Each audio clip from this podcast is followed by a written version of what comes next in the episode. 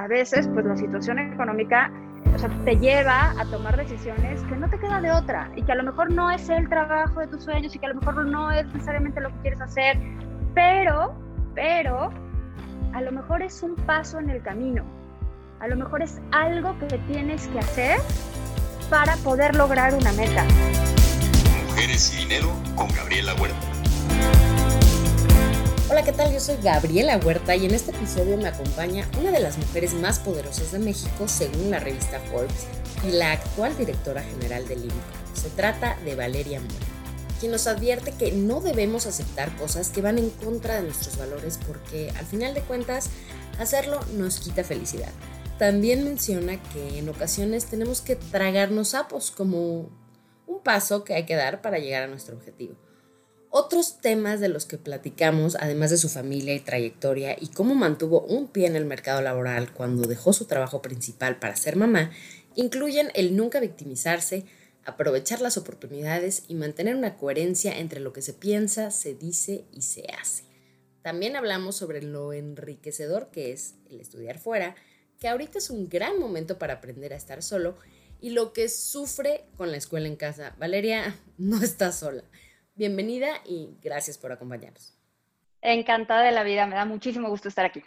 Hace algunos años dijiste que para que las mujeres estén bien capacitadas necesitan crecer en un entorno igualitario en su familia y haber tenido las mismas oportunidades de salud, alimentación y educación. Cuéntanos, ¿cómo fue tu dinámica familiar y lo que más has aprovechado de las oportunidades que te dieron tus papás? Es, es, muy curioso este tema porque la verdad es que las infancias, las infancias de todos nosotros, nos van determinando casi sin darnos cuenta. Entonces, tú vas creciendo y crees que lo que te pasa a ti, lo que pasó en tu familia, lo que pasó en tu entorno familiar, es lo normal, por decirlo de alguna forma, ¿no? Es, así es, así pasan las cosas en el mundo. Eh, y conforme vas creciendo y te vas dando cuenta de que el mundo no necesariamente funciona así, te das cuenta de diferencias y de diferencias muy grandes en este tema, claro, en todos los temas, pero en este tema en particular. En mi caso, pues mi infancia, la verdad es que creo que era como la infancia de, muchos en los 70, finales 70, 80, donde los niños, los hijos, no éramos este artículo de lujo como se ve ahorita, por decirlo de alguna forma, donde queremos eh, que no les pase absolutamente nada, que nadie dañe nada, que es, o sea, tenerlos como guardados en un capelo, eh, protegidos de absolutamente todo, y eso lo digo desde mi perspectiva con mis propios hijos. Eh, yo creo que en mi caso, en el caso particular de mi familia, pues mis papás nos atendían, nos daban lo que nos tenían que dar, nos daban educación, eh, la que ellos consideraban en ese momento la adecuada. Em, nunca sentí en mi familia una diferencia en el trato que me daban a mí frente al que le daban a mis hermanos. Nosotros somos tres, eh, yo soy la más grande, luego un hermano y luego una hermana. Eh, claro, nosotras, las mujeres, íbamos en una escuela de niñas y mi hermano iba en una escuela de niños, pero no era de un, de un nivel académico distinto, ni mucho menos. Era cada quien hacía lo que, o sea, en el sentido de no le vamos a dar oportunidades distintas a cada uno. Y la verdad es que nunca hubo ninguna, eh, o sea, nunca se coartó eh, la libertad de elección. Entonces, cuando empezamos a platicar en casa de qué querría yo estudiar, por ejemplo, porque dado que yo era la más grande, nunca hubo un tema de esto sí, esto no, ¿por qué no mejor? ¿Por qué no mejor haces esto? ¿Por qué no mejor haces esto otro? Eh, nunca, fue haz lo que tú quieras. O sea, tú sabrás qué haces, eh, tú decides y pues tú, es, tu, es tu vida y es tu decisión. Y en ese sentido, pues les estoy muy agradecida, ¿no? Yo nunca viví una diferencia de los niños y las niñas, eso yo no lo vi. Es curioso, pero esa diferencia la empecé a ver con mis hijos. Eh, y al estar en el colegio de los niños eh, y platicar con otras mamás del colegio, me daba yo cuenta que a los niños, hombres, a los varones, los tenían en una escuela y a las niñas en otra porque querían educación para niñas. Y yo decía, no, no entiendo bien la diferencia. Y empecé a preguntar, ¿por? ¿Por? No, bueno, pues porque aquí es distinto, aquí no es tan rudo, aquí es más leve, aquí no les exigen tanto. Entonces yo no entendía bien ese debate y finalmente lo empiezo a entender, ¿no? Ya, claro, me, tardé, yo, yo siempre he dicho que soy una late bloomer, me tardé, pero yo veo en el colegio de los niños a mamás preocupadas porque a sus hijas les gusta jugar fútbol y me llama muchísimo la atención, o sea, no puedo creer que eso pase, porque en mi caso no pasó. Y entonces para mí no era, o sea, para mí esto que veo en otras, eh, en otras familias, pues es muy raro. Y entonces te empiezas a dar cuenta de que sí hay diferencias, ¿no? De que sí hay diferencias. Y a lo mejor fui muy ciega durante mucho tiempo, porque claro, uno vive en tus propias burbujas y el chiste es irlas picando, irlas rompiendo para darte cuenta de cómo funcionan las cosas en otros lugares, ¿no?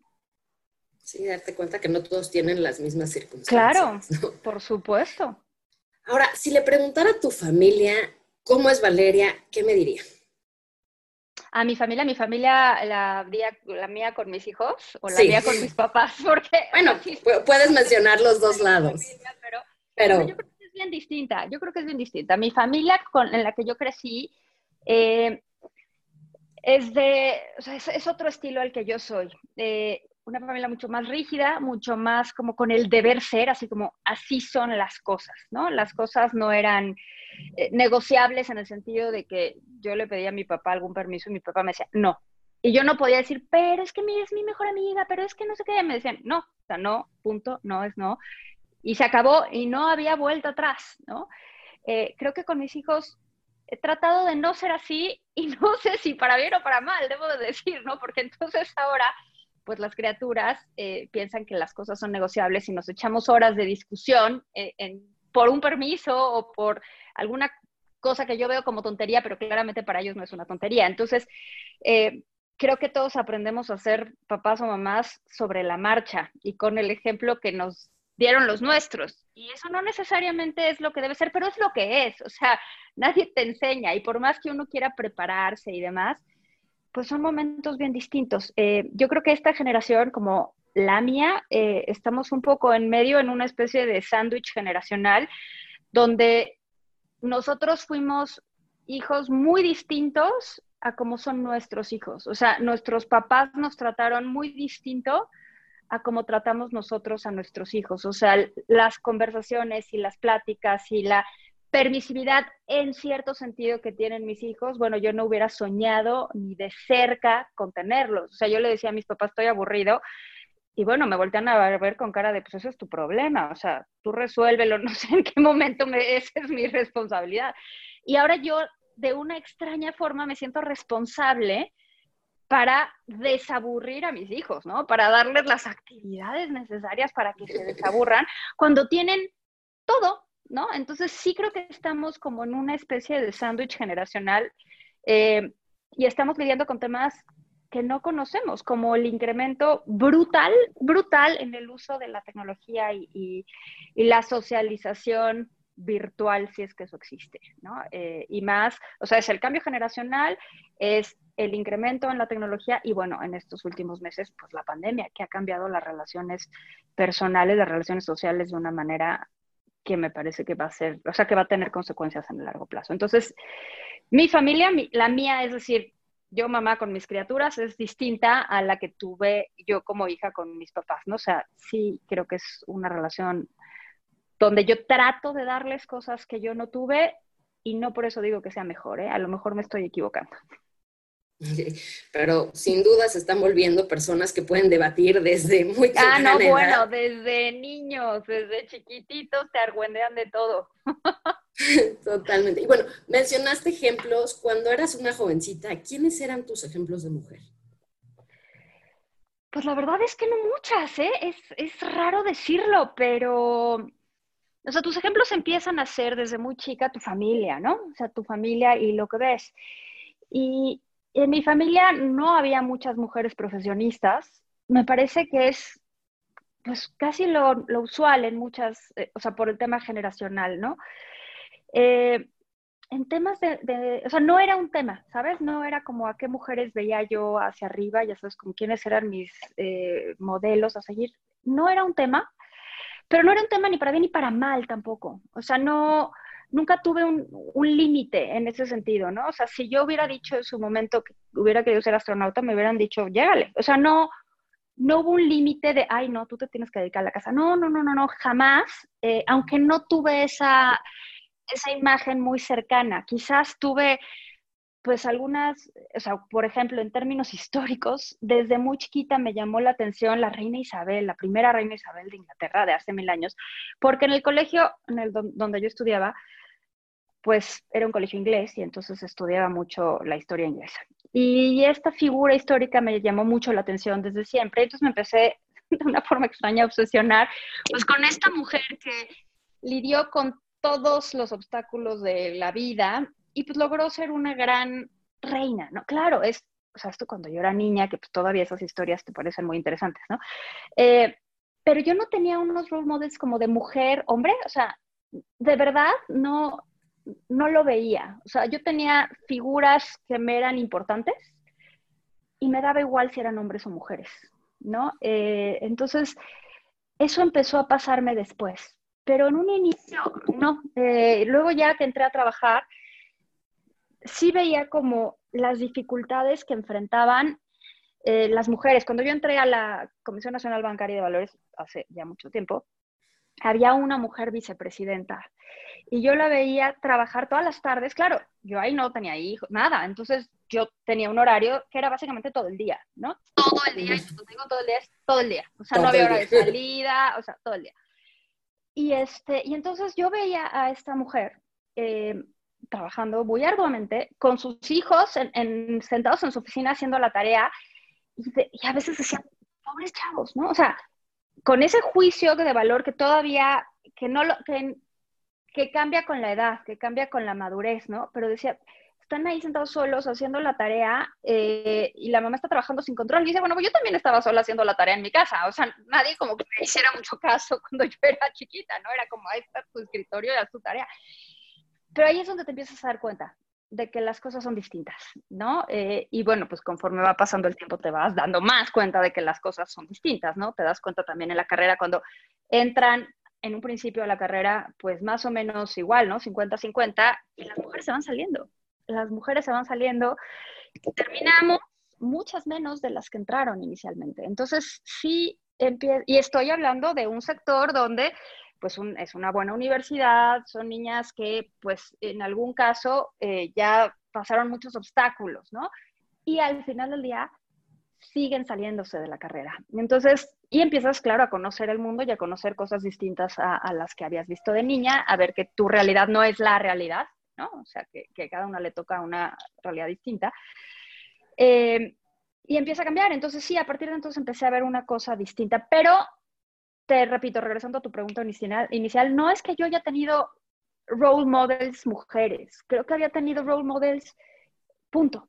Eh, había características de un jefe que yo tuve que me parecía eh, coherente, decente, transparente, claro, hiper profesional. Y eso para mí era el role model. Me daba igual si era hombre, mujer o, o rana, ¿sabes? Eso es lo mismo. O sea, para mí lo relevante es que era un modelo de coherencia entre lo que pensaba, lo que decía y lo que hacía.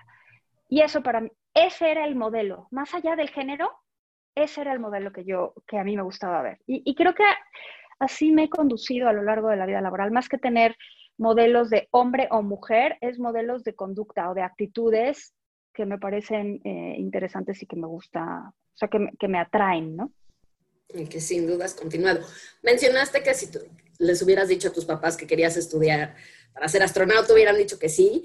Y realmente la carrera que estudiaste fue pues, una complicada, economía. ¿Cómo fue que te decidiste por ella?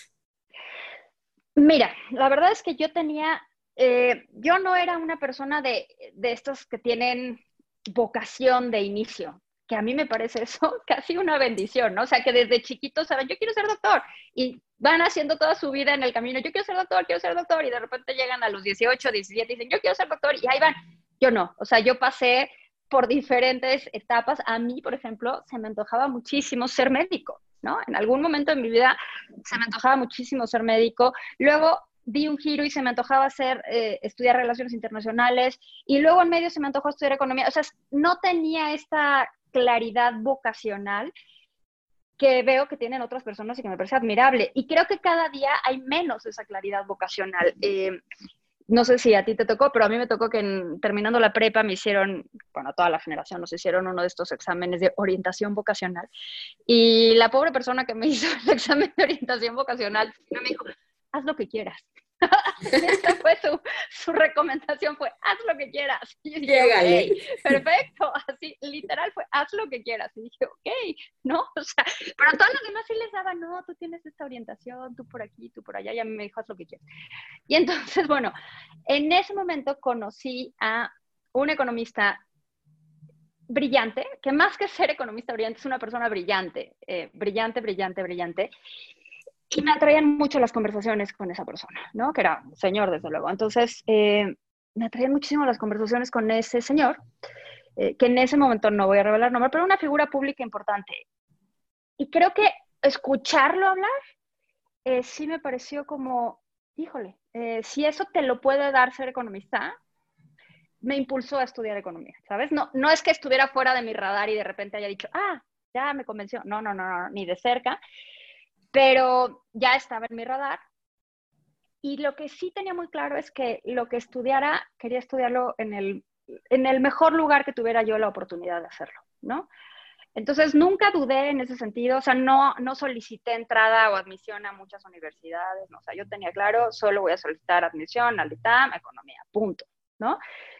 Y eso, o una vez que lo decido, ya lo decido y voy, ¿no? O sea, me, me tardé quizás en la decisión, pero una vez que lo decidí, pues ya me fui ahí y así, y así. Entonces fue básicamente por, por esta persona que me parecía, o sea, dije, si este marco mental te lo da a estudiar esto, y es una de las cosas que a mí me gustan, pues le voy a entrar. Y le entré. Y ya. Y todo, muy, muy bien. Ahora, además, has tenido la oportunidad de estudiar en diversos países. Cuéntanos, ¿qué fue lo mejor, o sea, lo que te llevaste de esas experiencias? Mira, creo que estudiar en otros países te da, eh, te abre el mundo, te abre la visión, no únicamente, y esta creo que es la parte más importante, no únicamente por lo que estudias, o sea, no es el material de estudio, no es el sílabus que te dan en la universidad o en los diplomados, no, no es eso, eso es una partecita. Creo que la parte más importante de tener la oportunidad de estudiar fuera. Y cuando digo estudiar fuera, puede ser dos meses, ¿eh? No te tienes que ir a estudiar el doctorado, no, no, no. Es las diferentes, las diferentes experiencias de vida que tienes, la gente que conoces que es distinta. Eso me parece que te abre el mundo. O sea, saber que hay gente muy distinta, pero muy distinta a ti. Eh, no solo muy distinta a ti, muy distinta a todo el círculo que tú tienes en tu país ver que hay otra forma de hacer las cosas, ver, que hay formas distintas de funcionar, de operar, de vivir, de gobernar, de eh, grabar impuestos, o sea, de todo, que no hay un modelo único exitoso, sino que hay una enorme eh, gama de opciones. Eso me parece lo más valioso de estudiar fuera. Eh, ver las posibilidades que tienen. De verdad, estudiar fuera, para todos los que te escuchen, me parece que lo que más te da es vivir fuera más allá de lo que aprendes en términos de estudios, más allá del libro o de los papers que puedas leer, la oportunidad de vida, de conocer a gente eh, distinta y gente valiosísima en tantos ámbitos y sobre todo de abrirte la mente. Entonces, a todos los que te escuchen, si tienen esa oportunidad, tómenla, tómenla, tómenla porque no se van a arrepentir. O sea, a lo mejor al principio es difícil, a lo mejor te cuesta, pero a mí me parece que es de las mejores experiencias que hay en la vida, vivir fuera, aunque sea un ratito.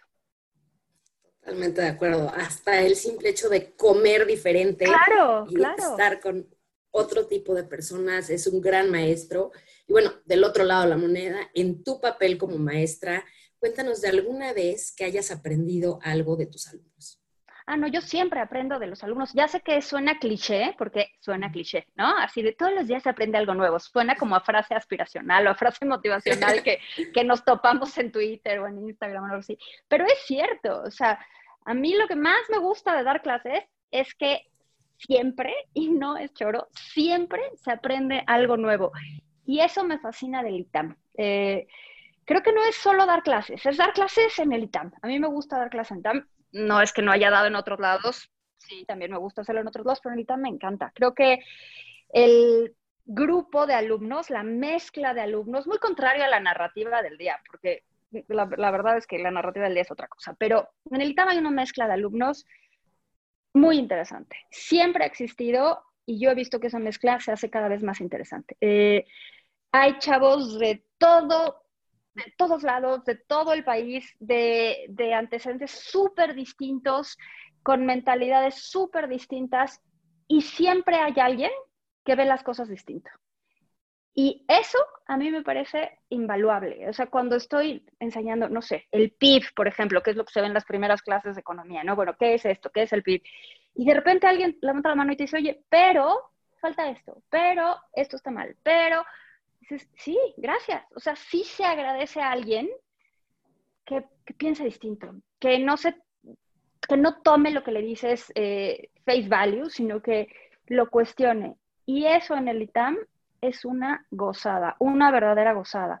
Eh, que hay chavos increíbles que, que, piensan más allá y siempre te cuestionan y, siempre te hacen como, mm, sí, ¿será por acá? ¿Sí será cierto esto? Y te empiezas a dar cuenta de las propias limitaciones de muchas otras cosas y te enseñan a pensar fuera, o sea, distinto. A mí me, de verdad, siempre aprendo de, de los chavos. Eh, no de todos los chavos, me parece normal, pero siempre hay algunos que te abren la cabeza y que te hacen pensar distinto. Obviamente he tenido a lo largo de muchos años alumnos alumnas, desde luego, que son particularmente brillantes y particularmente, o sea, que se destacan en algo. ¿eh? O sea, yo recuerdo hace unos años tuve un alumno que no es que fuera particularmente bueno en, académicamente, o sea, no es que se sacara 10, por ejemplo, pero siempre tenía un punto de vista que me hacía a mí cuestionarme. Y eso me parecía hiper valioso, hiper valioso. Entonces, yo interactuando con este chavo me quedaba todo el día dándole vueltas y vueltas y vueltas y vueltas a lo que me decía. Y para mí eso es fundamental, ¿no? O sea, tener un pie en esta forma de ir pensando distinto, porque si no, siento que como, si no lo ves así, te estancas. Eh, y, eso sí que flojera. Entonces, no, o sea, siempre hay alumnos de los que, de los que uno aprende, siempre, ¿eh? Y para mí ese es uno de los grandes valores de, de dar clases. Y ahora, para poner tu camino en contexto, en una especie de cliff notes, y desde tu primer trabajo, danos un breve resumen de cómo fue evolucionando hasta el día de hoy como directora general del INPE. Pues mira, yo mi primer trabajo lo tuve, el primer trabajo, trabajo así como pagado, ya sabes, nómina y demás, o sea, no trabajito de verano, sino mi cheque así. Lo tuve cuando iba no me acuerdo si pasé de cuarto a quinto de prepa o de quinto a sexto de prepa, un verano. Eh, en ese verano, mi familia no era de vacacionar, ni mucho menos, era de, pues el verano y te quedas en la casa y a ver qué haces, ¿no? A ver cómo te las ingenias. Y en ese momento eh, yo supe de, un, de una casa de bolsa que tenía un programa de, eh, como de becarios durante el verano. Y me apunté, ¿no? Obviamente era para universitarios, pero logré colarme. Entonces fui así de yo, porfa, porfa, porfa. Y yo creo que dijeron, bueno, la intensidad de esta pobre criatura para trabajar es tal. Y la pasé muy bien. Entonces, ese fue mi primer trabajo en una casa de bolsa que en lo que hoy es BBV, pero en ese entonces era Probursa. Eh, y la verdad es que fue, pues una gozada, ¿no? Mi jefe era un chavo que estudiaba en el ITAM en ese momento. Claro, tú vas en prepa y alguien estudia en el ITAM, ya es un señor mayor con toda la experiencia del mundo, ¿no? Y bueno, luego te das cuenta que no, pero bueno, este, muy divertido. Entonces trabajé en ProBursa y trabajé muchísimo, o sea, me fascinó, entonces trabajé y trabajé y trabajé y trabajé y me divertí mucho. Luego, eh, entré al ITAM y en sexto semestre del ITAM un profesor me pidió que hiciera mi servicio social, o sea, me ofreció hacer mi servicio social con él, trabajando con cosas de bases de datos y demás, porque él se iba a ir a Washington y acepté.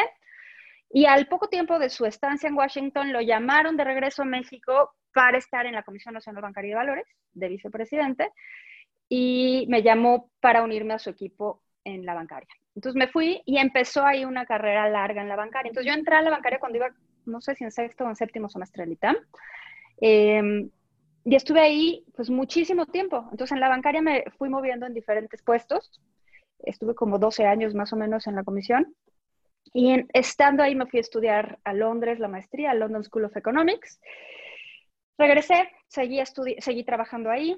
y bueno, fue pasando el tiempo, fue, fueron cambiando los cargos y luego me fui a Grupo Nacional Provincial un año y medio, casi dos años, no duré demasiado ahí, digo, para mis estándares, porque en ese momento nació mi primer hijo y la verdad es que uno no sabe lo que es tener hijos hasta que tienes hijos. Entonces, yo hubiera dicho, no, yo voy a seguir trabajando todo el tiempo de 7 hasta que el fin del día y de repente te ves con una criaturita dices, ups, no se puede, ¿no?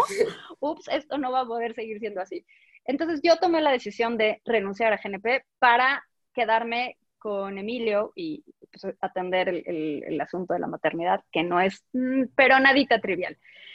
Eh, y a mí no me fue nadita trivial. Yo creo que a cada quien le va distinto. Para mí fue complicado. Y en ese momento me quedé dando clases. Ya había empezado a dar clases en el ITAM, pero en ese momento me quedé de medio tiempo en el ITAM, lo cual para mí era fundamental. O sea, pues daba clases en el ITAM eh, a diferentes horas del día y luego pues estaba con, con mi hijo en la casa, ¿no? Pero eso me mantuvo, y esto es importante para las mujeres, o sea, te mantiene con un pie en el mercado laboral, no te sales del todo, porque luego las que se salen del todo, retomar es complicadísimo. Entonces, me mantuvo con un pie en el mercado laboral, estuve trabajando en el ITAM de, bueno, de medio tiempo, mucho tiempo. Eventualmente, y ahí fue donde nos conocimos, eh, entré a trabajar al financiero Bloomberg, eh, iba dos o tres veces a la semana a dar un comentario. Y en ese momento empezaron a salir muchas cosas, afortunadamente. Me buscaron de Harvard, eh, de la Universidad, de la parte de negocios, de la Escuela de Negocios de Harvard para escribir casos en México. Entonces estuve trabajando con Harvard unos tres años, un poquito más. Em, empecé a escribir en el financiero, en aquel momento una columna semanal. Y de ahí fueron saliendo más cosas. Eventualmente me buscaron para dirigir México como vamos, dirigir México como vamos un rato, pero a partir de entonces soy como las mil chambas, porque tengo podcast, tengo la columna del periódico, estoy en el radio, estoy en la tele, eh, doy clases, aunque este año no he dado, pero regreso en enero. Eh, y bueno, y mi chamba principal en ese momento era México, como vamos? Cuando digo principal es como era a la que más tiempo le dedicaba. Y hasta hace poco, eh, después de un proceso de, entrevistas y demás, me ofrecieron la dirección general del INCO eh, y lo vi como un paso. Yo amo México, como vamos, me fascina, me divierte, me nutre. Creo que hicimos cosas padrísimas con un grupo de chavas que curiosamente eran puras mujeres, eh, cosas padrísimas. Y bueno, vi el INCO como un, un paso importante en mi carrera. Es algo más grande, más complicado, más gente, con muchos más temas, eh, con mucho más eh, como especialización en algunas áreas. O sea, es un think tank más profundo, ¿no? En México, como vamos, ve únicamente variables económicas, que me fascina, es mi mero mole, y el INCO ve muchas más cosas, ¿no? Desde luego cosas económicas, pero también ve cosas de energía, y cosas de género, y cosas de educación, y cosas de mercado laboral. Entonces, es mucho más grande eh, y pues era un paso que, me, que yo lo veía desde la perspectiva profesional como un paso bien importante. Lo veo, lo sigo viendo así, como un paso bien importante en mi carrera. Y entonces, bueno, pues ahorita estoy en el INCO, ya te di el, resumen eh, de, los, de mi vida laboral. Buenísimo. ok, claramente la economía ha sido clave desde el principio, pero cuéntanos sobre otras herramientas o habilidades que has necesitado a lo largo de tu carrera, cómo han ido evolucionando ¿Cómo te fuiste preparando para esos cambios? Uy, te das cuenta cuando entras al mundo laboral, pero no cuando entras, entras recién. Te, vas dando cuenta después de la importancia que tienen muchas otras cosas que no vienen en los currículums, que nunca te das cuenta, que nadie te prepara para ello, eh, pero te vas dando cuenta. Y al final del día es el trato. O sea, el, el trato, ese trato personal cómo es súper importante, súper, súper importante. Y la verdad es que es bien difícil de, irte dando cuenta, porque de nuevo no está en los currículums. Tú a la hora que contratas a alguien no sabes, o sea, puedes saber cómo le fue en su carrera y qué promedio tuvo y en cuántas cosas participó, y, pero al final del día no sabes cómo es. Y te vas dando cuenta en el trabajo que lo que más importa es la actitud. La actitud para hacer las cosas, la actitud de trabajar, eh, la actitud de decir, sí, sí lo voy a hacer, sí, sí se puede, sí busco el tiempo, sí lo voy a resolver, sí le voy a entrar. Esa actitud es la que vas descubriendo con el tiempo lo importantísima que es. más allá del promedio que te hayas sacado en tu carrera o en qué tan maravillosa o no maravillosa universidad hayas tenido tu posgrado, creo que al final del día esa actitud es lo que va cambiando tus habilidades laborales. Eh, el trato personal es clave, es fundamental. Y de nuevo, eso nadie te lo enseña. Eso nadie te lo enseña. Y luego cuando te lo enseñan, te dan eh, cursos de liderazgo que a veces son como de mentiras y como... O sea, sí creo que son cosas que no necesariamente se enseñan en, una, en un curso, ¿no? Pero que vas aprendiendo y que son habilidades personales, ¿no? Personales eh, de trato y que son importantes para tu propio desarrollo profesional y para la gente con la que trabajas. Entonces, eso me parece que es una habilidad, una aptitud que se adquiere con el tiempo y que es fundamental. Totalmente de acuerdo, los soft skills, cómo van ganando. Los soft skills, tal cual, los soft skills, como acaban siendo más importantes que, que muchas otras cosas, ¿no? Y de verdad, los soft skills ¿cómo los pones en un currículum, no? O sea, ¿cómo, ¿cómo lo puedes transmitir? Y creo que es bien difícil, pero es al final del día lo más importante. Totalmente de acuerdo. Y bueno, ¿qué estás haciendo hoy para ser una mujer aún más fuerte dentro de 10 años? Ay, no sé, qué pregunta tan difícil, no lo sé. Yo la verdad es que no, o sea, lo que pienso es que uno tiene que trabajar, ¿no? Uno tiene que trabajar, uno tiene que trabajar, uno tiene que trabajar. Y, y nunca victimizarse, no ponerse en la posición de víctima. O sea, creo que hay obstáculos que uno tiene que sacar adelante y that's it. O sea, no vas a estar de, ay, pobrecita de mí, ve cómo me tratan, ve lo que me dice. No, es a lo que sigue, ¿no? A lo que sigue, a lo que sigue, a lo que sigue. Y no quedarse atorado como en temas, eh, o sea, no volver. O sea, creo que hay un discurso entre lo laboral y lo personal, ¿no? Y de repente hay cosas importantes que es, al final del día todo es personal, pero porque las relaciones laborales son relaciones personales, pero uno tiene que aprender a no victimizarse y a seguir hacia adelante. Entonces, de que nos van a pasar cosas, nos pasan cosas, de que vas a tener broncas en las chambas, en todas las chambas que te tengas, las vas a tener. ¿Cómo vas a superarlas? Así, superándolas, ¿no? Es como, bueno, a lo que sigue. Se complicó esto, a lo que sigue, a lo que sigue. Y creo que así se va construyendo el futuro trabajando eh, y teniendo una actitud hacia adelante y no de papel de víctima. Eh, eso me parece bien importante. O sea, como a lo que sigue, a lo que sigue, aprende de lo que te ha pasado, eso es importante, aprende, aprende, aprende para que no te siga pasando, ¿no? Aprende de lo que te ha pasado y toma el toro por los cuernos. Y una cosa que me parece bien importante y que creo que cada vez vemos menos, eh, o no sé si es cada vez o siempre ha sido así en la historia, que es la poca coherencia entre lo que se dice, lo que, entre lo que se piensa, lo que se dice y lo que se hace. Eh, yo veo cada vez, o sea, poca coherencia en la gente y eso a mí me parece terrible. Yo creo que si uno quiere ser feliz al final del día y estar satisfecho con quien uno es, pues hay que ser coherente. O sea, yo no podría decir algo distinto a lo que pienso, porque, porque no, ¿no? Y hacer algo distinto a lo que pienso, híjole. Entonces, a veces eso a ver, eso trae un costo, ¿no? Porque a veces pues, hay sapos que uno se tiene que tragar, pero eh, hay que tener mucho cuidado en mantener la coherencia en la medida de lo posible. Así es. Y siguiendo con el tema de aprender, trayendo la coyuntura actual, ¿cómo ha sido para ti como mamá el escuela en casa? Ha sido horrible. ¿Qué quieres que te diga? Me gustaría me gustaría ser más suavecita, pero ha sido bien complicado. Ha sido, ha sido súper complicado. Eh, desde marzo, que fue cuando mandaron a los niños a la casa, o sea, yo como funcionaba laboralmente, yo trabajaba toda la mañana en una oficina y me venía a la casa y en la tarde trabajaba desde mi casa. Desde mi casa y al mismo tiempo me campechaneaba con los niños, ¿no? Entonces lo ayudaba en la tarea y al mismo tiempo estaba yo trabajando, daba la entrevista mientras revisaba la tarea de mate, o sea, cosas así. Eh, hoy ya no se puede, bueno, desde marzo ya no se puede. Y creo que el equilibrio es bien complicado y es mucho más pesado para las mujeres. Más, y no lo digo en plan víctima, ni en plan, o sea, lo veo como eso, es una realidad, es lo que es. O sea, punto, es lo que es. Para los chavos también es complicado porque ellos me ven aquí todo el día y entonces ellos creen que estoy disponible todo el día. Y, en gran medida puede ser cierto, pero si estoy en una reunión de trabajo o si estoy dando una conferencia o si estoy dando una clase, no puedo decirles en la conferencia o en la clase, espérenme tantito, déjenme revisar la tarea de mate de mi hijo, ¿no? Entonces, para ellos es complicado el ver que estoy, pero no siempre estoy, ¿no?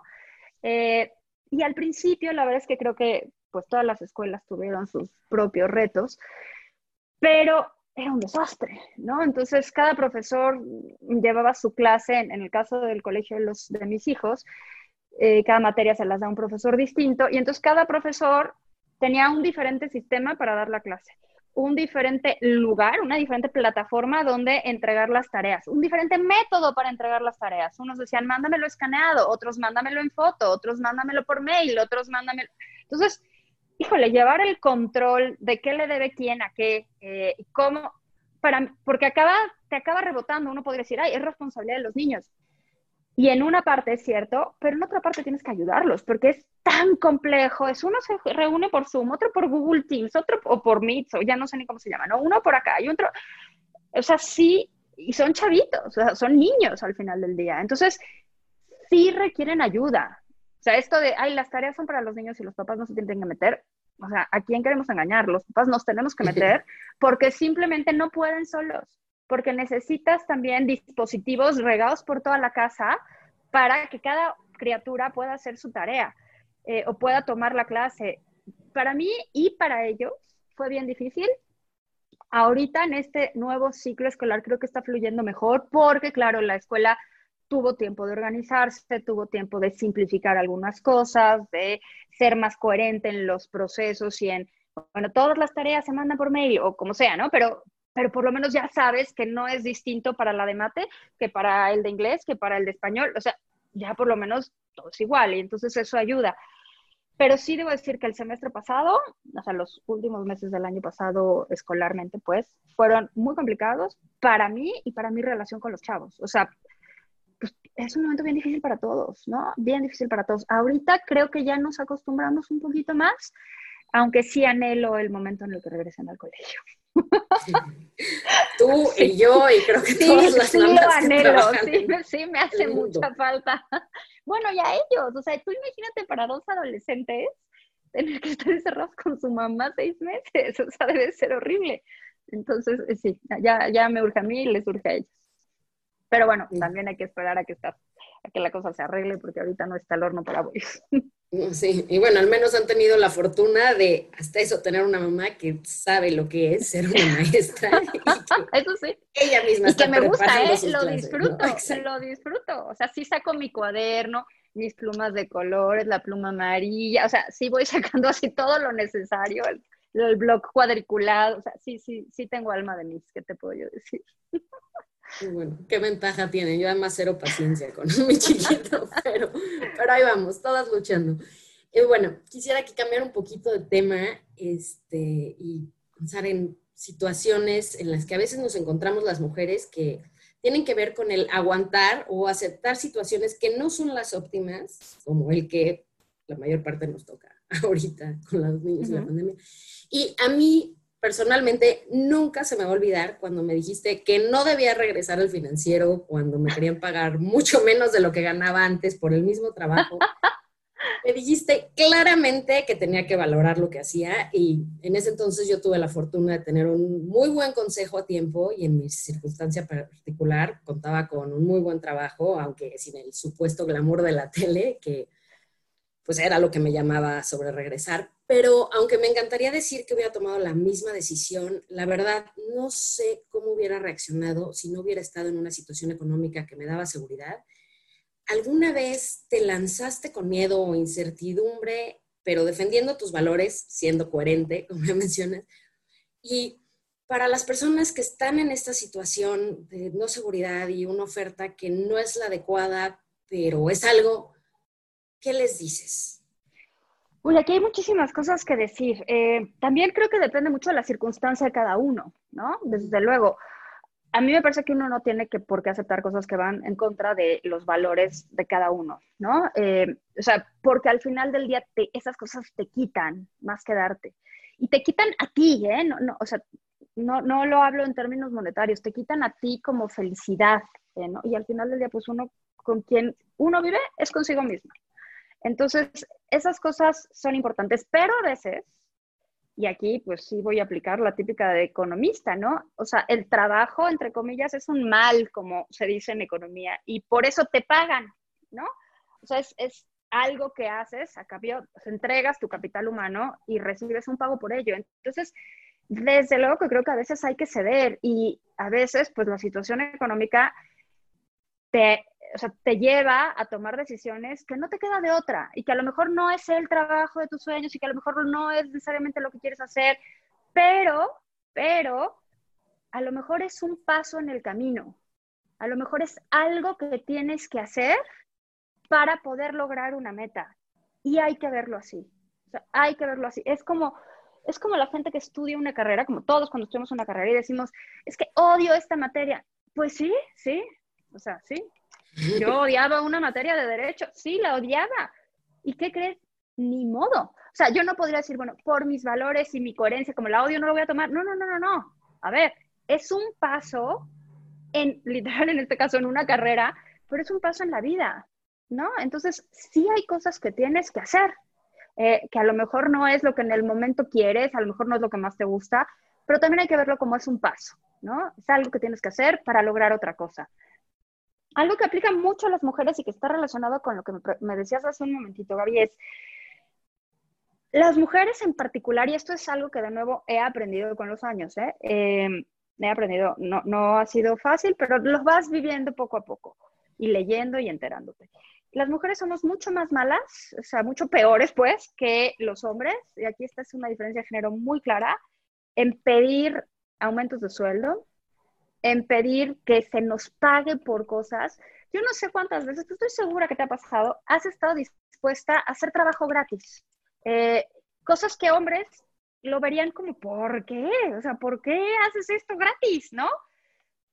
Pero lo hacemos porque uno, no sabemos pedir, o sea, no sabemos cobrar, no o sea, nos han enseñado un poco, y esto sí creo que es muy de la educación, a satisfacer, a quedar bien.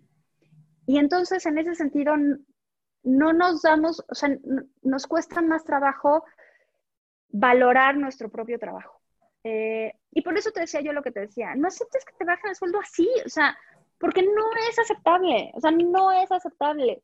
Eh, porque piden que hagas exactamente lo mismo y te están pagando una fracción y no es que todo esté parejo en el, en el lugar donde estabas trabajando. Pues no. Entonces, no es como que, bueno, todos nos tragamos este sapo para el bien de él. No, no era lo que estaba sucediendo.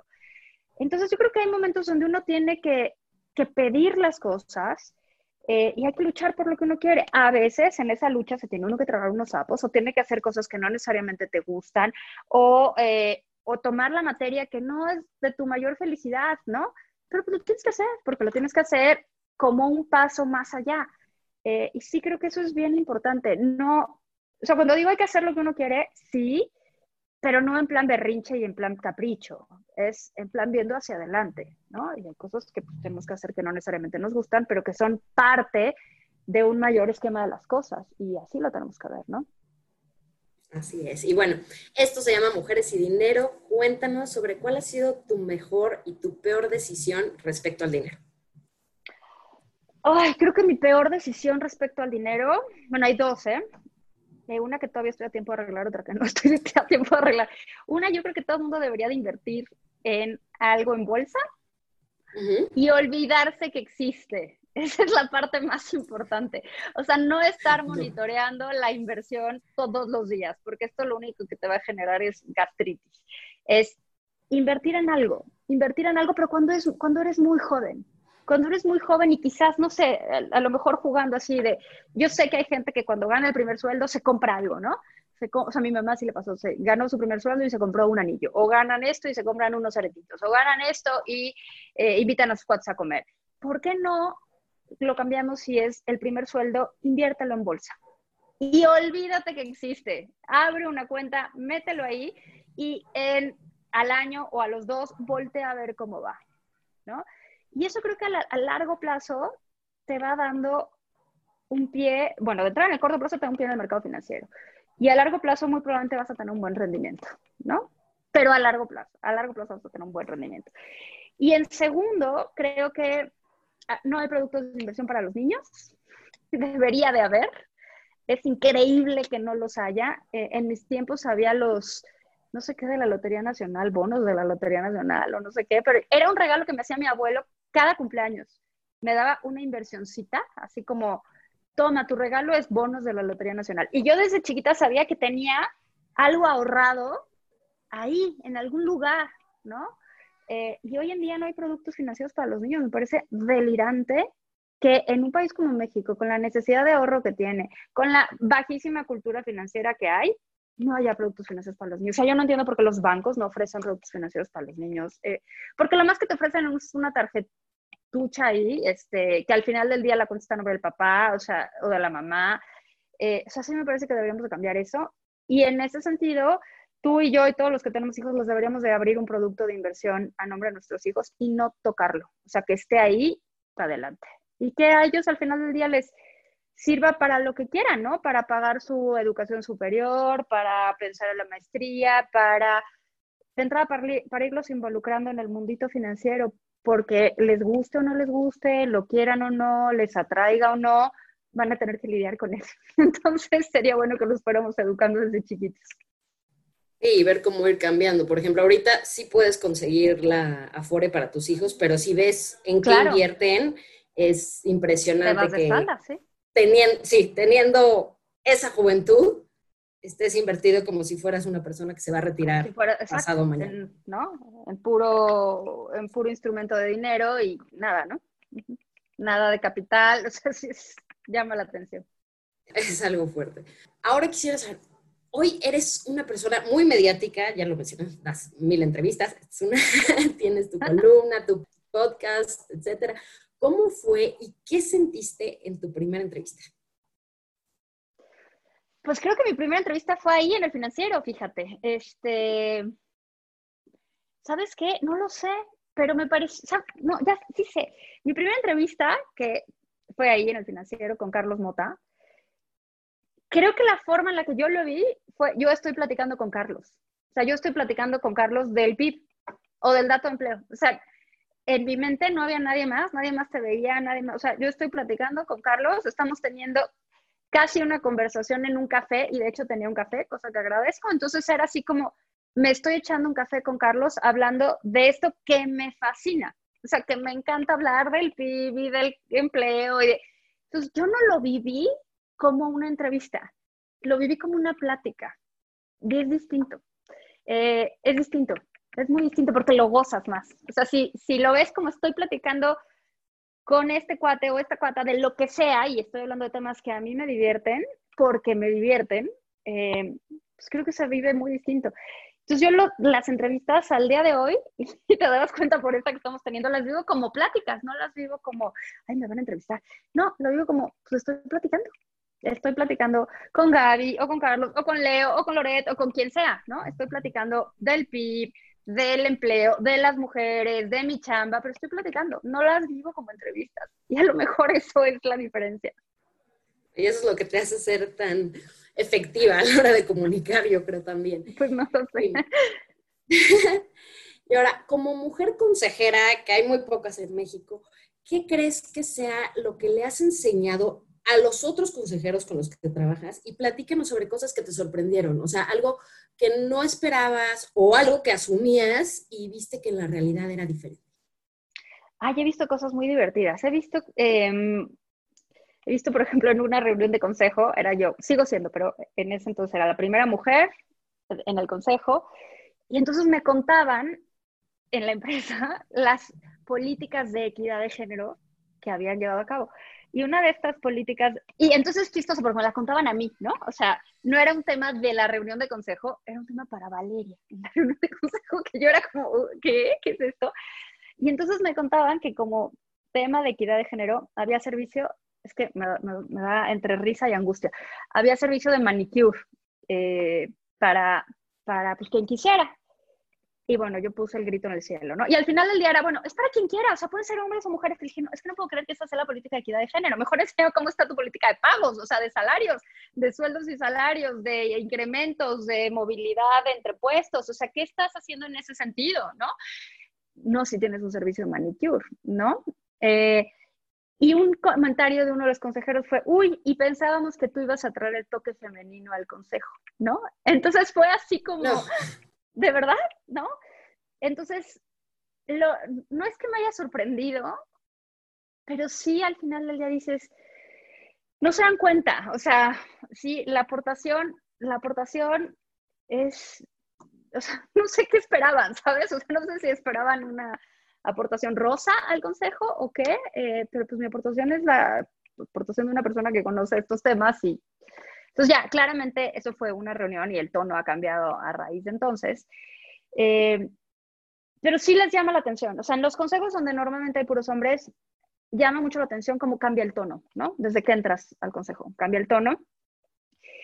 Eh, pero también me parece importante que no nos volvamos como, ¿cómo decirlo? O sea, yo veo muchas mujeres que se ofenden por las cuotas de género y por, yo lo que les digo es, tomen todas, todas, o sea, cualquier oportunidad que se, que se abra, tómenla, tómenla ya que lleguen ahí, no la suelten, ¿no? Y, me parece importante hacerlo. Em, y sí, en ese sentido me parece que ha sido divertido mi viaje por el mundo de los consejos. Padre, ¿eh? he aprendido muchísimo y me divierte enormemente.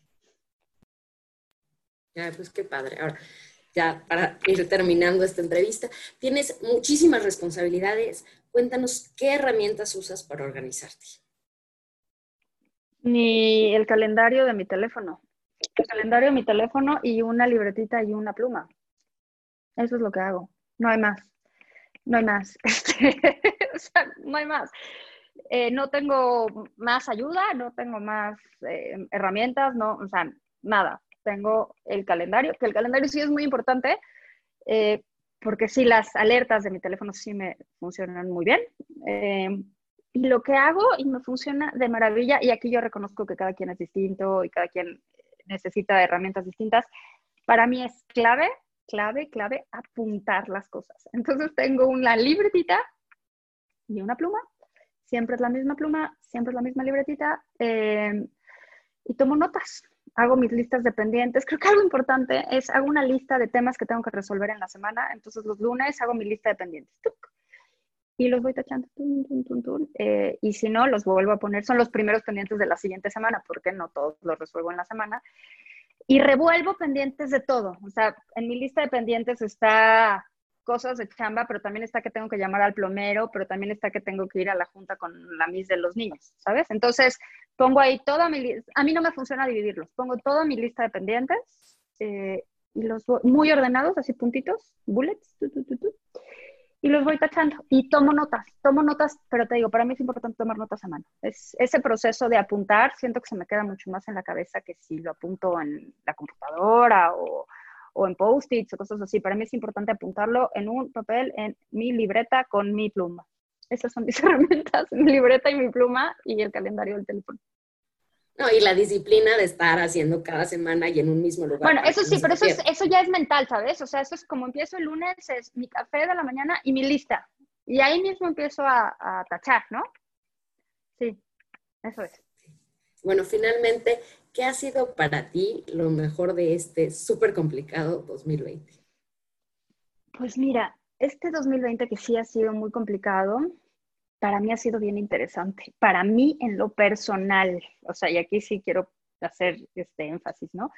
Afortunadamente hemos estado bien en términos de salud, en términos de cuidado. Afortunadamente tenemos la oportunidad de quedarnos en casa, podemos trabajar desde casa, y eso creo que es la diferencia eh, en este momento tan extraño.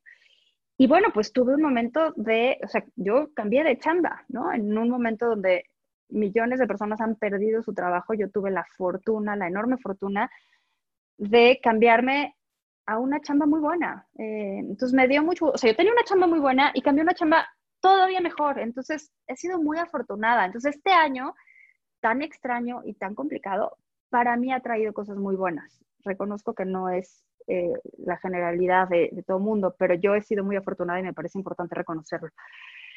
Y creo que algo bien importante que nos da este año es estar con nosotros, porque y a veces no nos gusta, y lo interesante que no nos gusta es darnos cuenta por qué no nos gusta, ¿no? Porque imagínate, si no nos gusta estar con nosotros, pues mala tarde, ¿no? O sea, creo que es, este año nos da la oportunidad de evaluarlo, y decir, ¿por qué no te gusta? Yo tengo un amigo que una vez, eh, eh, el año pasado, año y medio, me, me, veía llena de cosas y me decía, ¿por qué tienes tantas cosas? Y yo no sé, tengo miles de cosas. Me dijo, ¿no será que te llenas de cosas para no estar contigo? Y yo, bueno, casi me ofendí, ¿no? ¿Qué te pasa? Y no, o sea, creo que no lo hacía por eso, creo que porque soy un poquito hiperactiva en ciertas cosas, pero me hizo pensar muchísimo, muchísimo. Y creo que lo que este año nos ha dado es la oportunidad de pensar. Ojalá que no la desaprovechemos.